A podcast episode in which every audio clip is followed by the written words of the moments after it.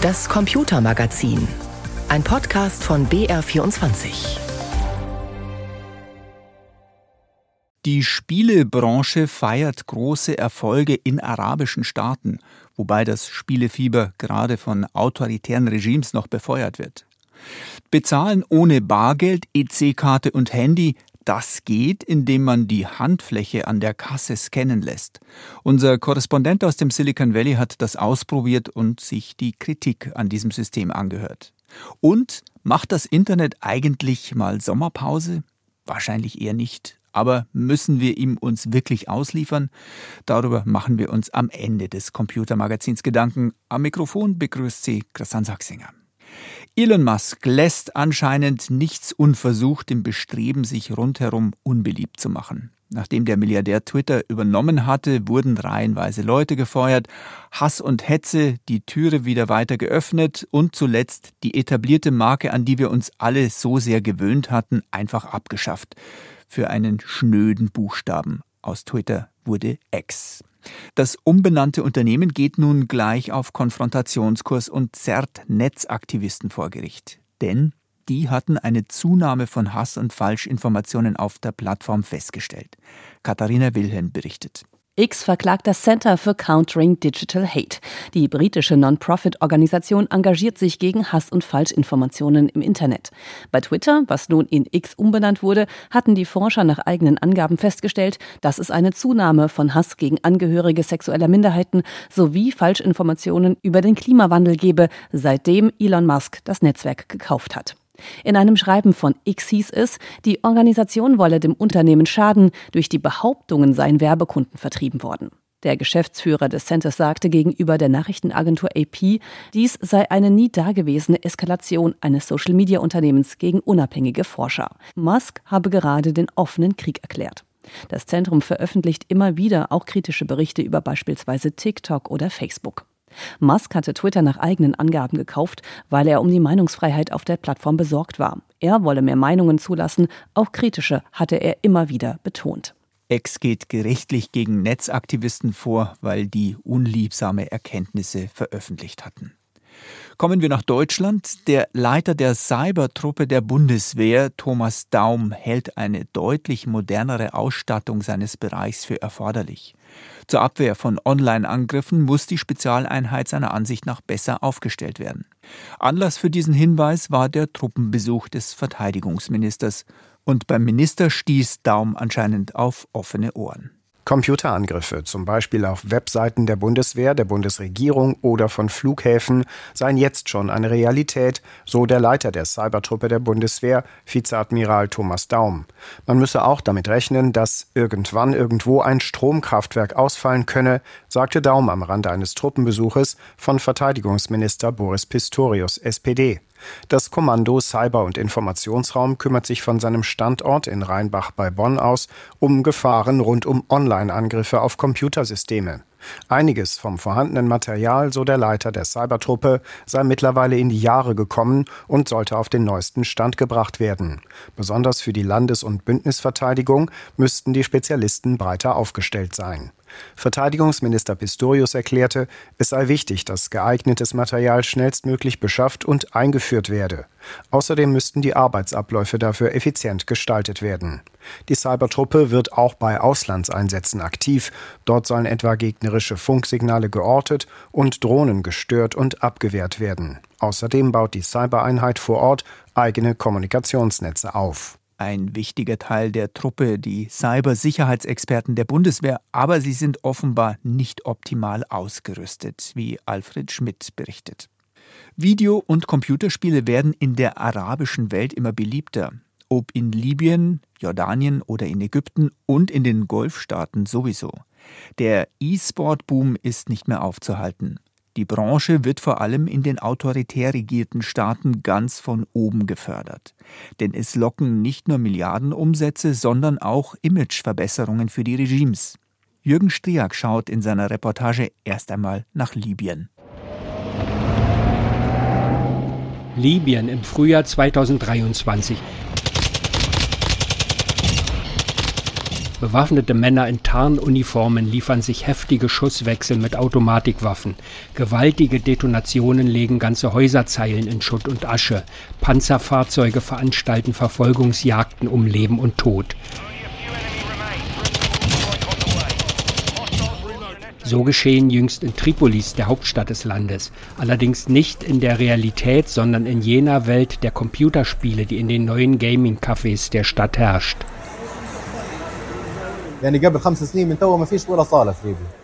Vor fünf Jahren existierte kein einziges dieser Gaming-Zentren. Es gab auch keine Turniere, nichts.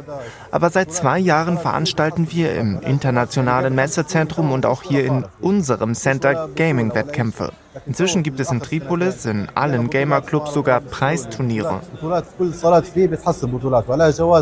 Sagt Sofian Matus. Der 18-Jährige betreut die Kundschaft im Paradise Gaming Center, das es seit rund einem Jahr gibt. Es ist spät in der Nacht, aber das Center im Stadtteil Tajura ist bis auf den letzten Konsolen- und PC-Platz besetzt. Die Wände leuchten im Halbdunkel giftgrün oder stahlblau, ein nicht nur für libysche Verhältnisse ziemlich cooler Anblick. Inzwischen haben wir in Libyen ja Gaming-Turniere und es passiert auch sonst viel in der Szene, aber das alles ist noch gar nichts im Vergleich zu anderen Ländern. Trotzdem, es gibt Fortschritte. Zwölf Jahre ist es her, dass für Libyen nach dem Sturz Gaddafis die Isolation endete. Heute sitzen in den Städten des Landes wie hier im Paradise Center die zumeist jungen Gamer in einem Hightech-Ambiente vor Computerbildschirmen oder auf Pilotenstühlen vor riesigen Screens. Sie tragen Kopfhörer und klobige 3D-Brillen und spielen das, was auf der ganzen Welt gespielt wird. Autorennen, Fußball, anspruchsvolle Strategie oder brutale Ego Ego-Shooter-Spiele allein oder vernetzt mit anderen. Und das in einem Land, in dem vor kurzem noch Krieg herrschte und das noch nicht wirklich befriedet ist. Kein Mensch weiß, ob zum Beispiel die gewaltorientierten Spiele den Paradise-Kunden dabei helfen, Aggressionen abzubauen oder ob sie neue erzeugen. Es heißt, dass sich libysche Gamer, wenn sie vernetzt gegen andere antreten, manchmal echte Namen von örtlichen Milizen und ihren Anführern geben. Gaming löst jedes Problem steht etwas mehrdeutig im Paradise Center auf Englisch an der Wand. Computerspiele und Videogames gehören zu jenen in der arabischen Welt so dringend benötigten Branchen, die Wachstum versprechen, und zwar über die Ländergrenzen hinweg. Jeder dritte Mensch in arabischen Ländern ist zwischen 15 und 30 Jahre alt. Das sind mehr als 100 Millionen junge Frauen und Männer. Womöglich hoffen arabische Regime darauf, dass E-Sport die Wirtschaft ankurbeln und gleichzeitig die aufmüpfige Jugend unpolitisch halten könne. Brot und Games gewissermaßen. Im November 2018 kündigt Ägyptens Staatschef Abdel Fattah el-Sisi höchstpersönlich auf einem Jugendforum in Sharm el-Sheikh eine internationale Ausbildungsinitiative an. 10.000 junge Ägypterinnen und Ägypter und andere junge Afrikaner sollen zu Entwicklern von Games und weiteren digitalen Anwendungen ausgebildet werden. Außerdem werde die Gründung von 100 Start-ups auf dem Gebiet unterstützt. Der Markt für Videogames verzeichnet enorme Zuwachsraten in mehreren Ländern der arabischen Welt. Vor zehn Jahren wurde in der jordanischen Hauptstadt Amman ein kleines Start-up namens Tamatem, zu Deutsch Tomate, gegründet, um Spiele für Smartphones zu programmieren. Hossam Hammo, Unternehmensgründer und Chef, sitzt am Schreibtisch vor einer knallroten gehäkelten Wolltomate, dem Maskottchen der Firma. Ich begann damit, Spiele in arabischer Sprache zu entwickeln, weil Arabisch zwar die am vierthäufigsten verwendete Sprache der Welt ist, aber nur weniger als ein Prozent der Inhalte im Internet sind auf Arabisch, obwohl es 400 Millionen arabische User gibt. Die Spiele von Tamatem wurden inzwischen weit mehr als 100 Millionen Mal heruntergeladen. Die Firma habe Kunden in Jordanien, Ägypten und im Libanon, sagt Lamia Sharaim, die Marketingdirektorin von Tamatem. Aber unser größter Markt sind die Golfstaaten, wie etwa Saudi-Arabien, Kuwait, die Emirate, Katar und Oman. Dort sind unsere aktivsten User, die das meiste Geld bringen. In den Vereinigten Arabischen Emiraten hat die Plattform Gamers Hub Media Events aus Dubai das Potenzial von internationalen Turnieren erkannt. Seine Firma würde die profitable Vermarktung von E-Sport-Turnieren fördern, erklärt der indische Auswanderer Saad Khan, der Gründer der Plattform. There's a huge sponsorship value which has increased. Die Sponsoren stellen immer mehr Geld bereit. Die Preisgelder steigen, wie auch die Anzahl der Spieler, die sich immer häufiger zu Teams zusammenschließen. Das ist neu. In den vergangenen Jahren sind die Spieler immer professioneller und besser geworden. Besonders lukrativ sei das Geschäft mit Videogames und Computerspielen in Saudi-Arabien, sagt Geraint Bangay, der ehemalige Geschäftsführer der Firma Boss Bunny Games aus Dubai. Uh, Was die Einnahmen angeht, ist Saudi-Arabien einer der größten Märkte für Computerspiele weltweit. Bevor ich vor dreieinhalb Jahren in die Region kam, war mir das gar nicht klar, obwohl ich seit 25 Jahren im Gaming-Geschäft bin. Ähnlich wie in Ägypten ist E-Sport auch in Saudi-Arabien Chefsache. Vor zehn Monaten hat der de facto Herrscher des Landes Kronprinz Mohammed bin Salman eine nationale Gaming- und E-Sport-Strategie vorgestellt. Bis 2030 will das Königreich 39.000 Jobs in der Branche schaffen und mindestens 30 Games in heimischen Studios entwickelt haben. 38 Milliarden US-Dollar wird Saudi-Arabien bereitstellen, um damit zum Beispiel große Gaming- und E-Sport-Unternehmen einfach aufzukaufen.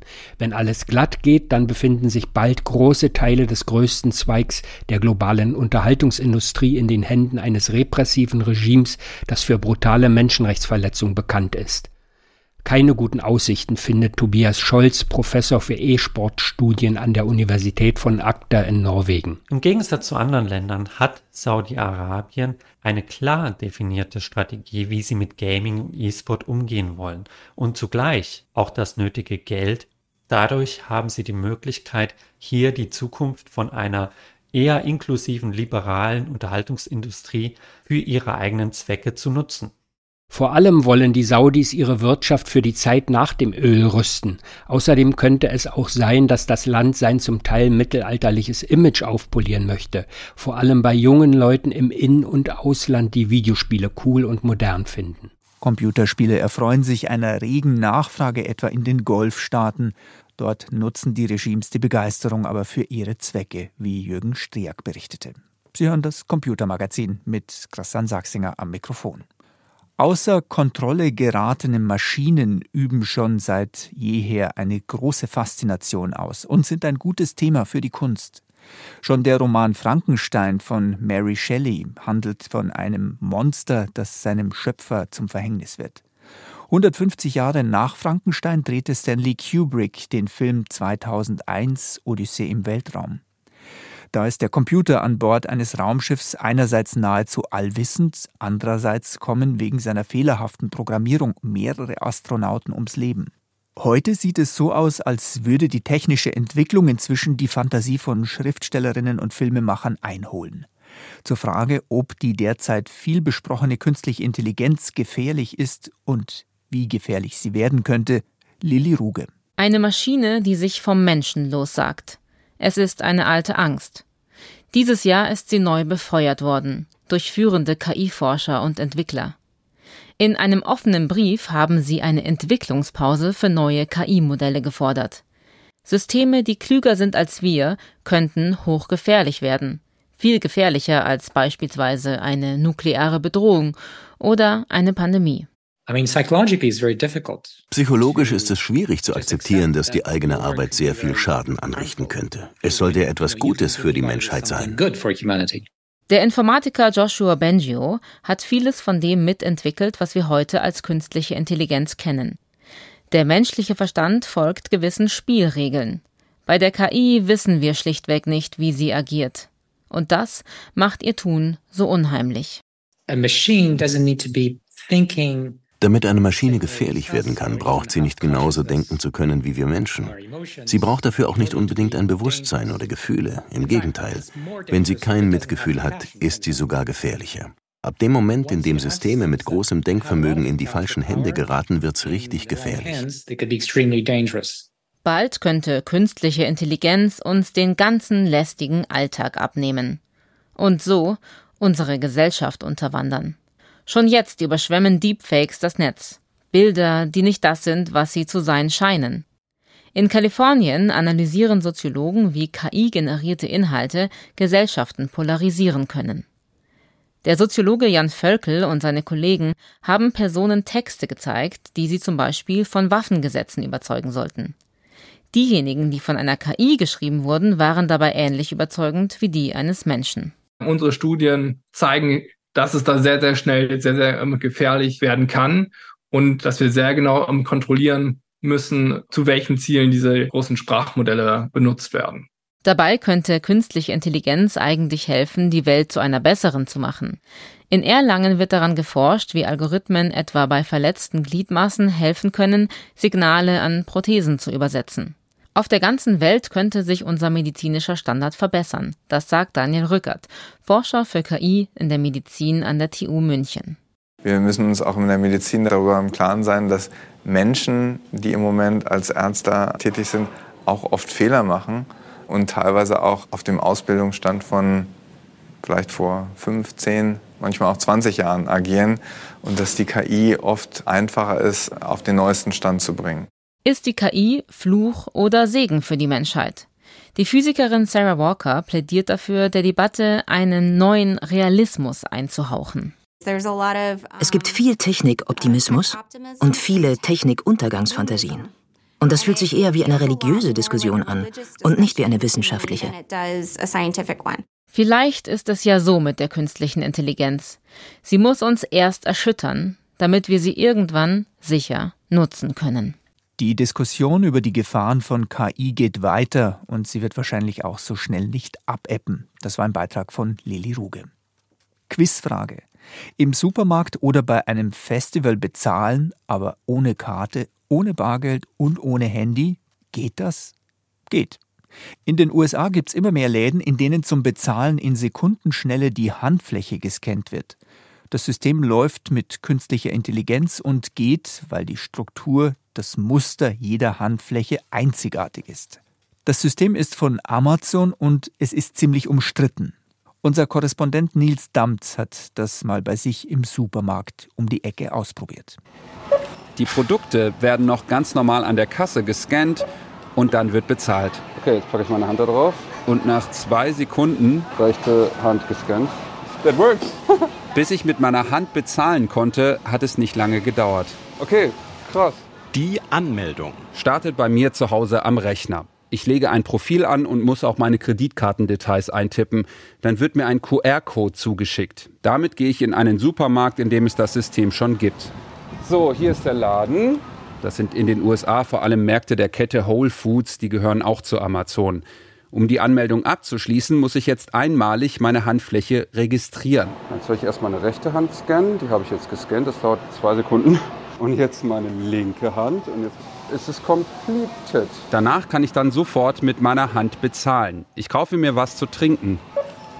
Zum Bezahlen halte ich jetzt einfach kurz meine Hand über den Scanner. Rechte Hand gescannt. Der liest die einmalige Struktur der Adern, Falten, Rillen der Handfläche. Das System soll auch erkennen, ob es sich um eine echte Hand oder nur einen Abdruck handelt. Das war's. Thanks so much. You too. Bye bye. Wo wird noch mit der Hand bezahlt? Das System lässt sich auch für Sportevents, Konzerte oder Festivals verwenden. Man braucht dann keine Tickets mehr. Am Eingang wird einfach die Hand gescannt. Es ist auch möglich, Ausweiskontrollen zu ersetzen. Der Pass wird ähnlich wie die Kreditkarte mit der Handfläche verknüpft. Wer in einen Film ab 16 oder 18 möchte, könnte das Alter dann auch ohne Ausweis nachweisen. Die Scans der Handflächen würden sicher gespeichert, sagt Amazon. Das sehen aber nicht alle so. Der Widerstand. Die werden in der Amazon Cloud gespeichert. Cloud. Sagt Leila Nashashibi. Sie gehört zu Fight for the Future, eine Non-Profit-Gruppe, die Amazon One scharf kritisiert. The, the Sollten die Daten gestohlen werden, hätten Hacker sie für immer. Die Message: Kreditkartendaten lassen sich ändern, Handflächen nicht. Like Amazon Firmen wie Amazon fangen an, diese Daten zu sammeln wollen und öffnen damit die Tür für noch mehr staatliche Überwachung. Amazon sagt, dass die Daten unter keinen Umständen an Behörden oder andere Firmen weitergegeben werden. Es gebe dann aber doch eine Ausnahme, nämlich wenn man gezwungen werde, Zitat, rechtsgültigen oder verbindlichen Anordnung nachzukommen. The, the few seconds you might save die paar Sekunden, die man spart, indem man mit der Hand bezahlt, sind die Risiken nicht wert, die diese Technologie mit sich bringt. Bezahlen per Handscan. Praktisch, aber sehr umstritten. Eigentlich wäre es jetzt Zeit zum Entspannen und die Seele baumeln lassen. Sommerferien, Urlaub, Strand und hoffentlich Sonne. Doch das Internet reist mit und es kennt kein Sommerloch, außer wir schaffen uns eines. Endlich Sommer. Ich sitze auf dem Balkon, scrolle nach einem langen Arbeitstag durch meine Timelines und ständig passieren neue wilde Dinge. Man wolle aus tiefster Überzeugung auf den globalen Wandel zu einer Die Klimaaktivistin Luisa Neubauer nutzt diesen teilweise brütend heißen Sommer, um weiter wach zu rütteln und auf den Klimawandel aufmerksam zu machen. Dazu kommen immer neue Aufreger über Elon Musk und seine Twitter-Verschandelungen. Und mein früherer Musiklehrer ist sich jetzt sicher, dass die Meinungsfreiheit in Deutschland abgeschafft wurde. Das meint er ganz öffentlich mit an seiner Intelligenz zweifeln lassenden Schwachsinnsposts. Hinzu kommen die Meldungen über Fluten, Starkregen oder brennende Schiffe auf hoher See. Am liebsten würde ich ja das Smartphone gegen ein Buch eintauschen und mich hängemattenartig in das gute alte Sommerloch fallen lassen. Ach, das wär's doch, oder? Geht aber nicht. Denn auf Rhodos brennen die Wälder. Putin sucht Verbündete aus Afrika für seinen unsäglichen Krieg. Und Deutschlands Wirtschaftsleistung scheint endgültig kurz vor dem Kipppunkt zu stehen. Bayerns Politik bereitet sich auf die Landtagswahl vor. Die Brandmauer zur AfD bröckelt. Hubert Aiwanger redet den Klimawandel klein und ach, einfach alles schlimm. Alles geht immer weiter. Alle sind so aufgeregt. Wie soll man da entspannen? Land auf, Land ab sehnen sich Menschen in den sozialen Netzwerken nach vergangenen Jahren zurück, in denen sich die ungelesenen Zeitungsberge stapelten, die Hitze einfach nur Sommer war und absurd Banales das Land in Atem hielt. In etwa so wie die Südberliner Löwin, die sich, wir hoffen es jedenfalls, als Wildschwein entpuppt hat. Ha! Fast hätte ich mich schon wieder darauf eingelassen. Motzen, grollen, weiter scrollen. Dabei weiß ich es eigentlich. Nachrichten machen zwar süchtig, aber nicht glücklich. Ich finde, das geht so nicht weiter. Wenn ich ein Sommerloch will, dann nehme ich mir halt eins. Notfalls schneide ich es aus einem weißen Blatt Papier aus und hänge es mir über den Schreibtisch. Denn niemand ist verpflichtet, jeden Tag Nachrichten zu konsumieren, Kommentarspalten zu durchforsten oder immer weiter in die Negativspirale zu rutschen. Und vor allem ist niemand verpflichtet, auf Ruhe zu warten. Ich weiß, es ist wichtig für unsere Demokratie, auf dem Laufenden zu bleiben, sich zu informieren, sich Meinungen zu bilden. Aber als Mitarbeiterin einer tagesaktuellen Nachrichtenredaktion habe ich auch gelernt, der zweite Gedanke ist meistens der bessere. Neuigkeiten hat es schon immer und überall gegeben. Sie gehen uns aber nicht immer und überall etwas an. Soll heißen, News, Stories, Timelines, Kommentarspalten und Ticker dürfen uns manchmal einfach schnurzpiep egal sein. Angesichts der Weltlage und des kollektiven Burnouts, in dem wir spätestens seit der Pandemie stecken, erscheint mir das mehr als legitim. Ich halte es sogar für angebracht. Und deshalb erkläre ich diesen Sommer hiermit offiziell zum Sommer des zweiten Gedanken.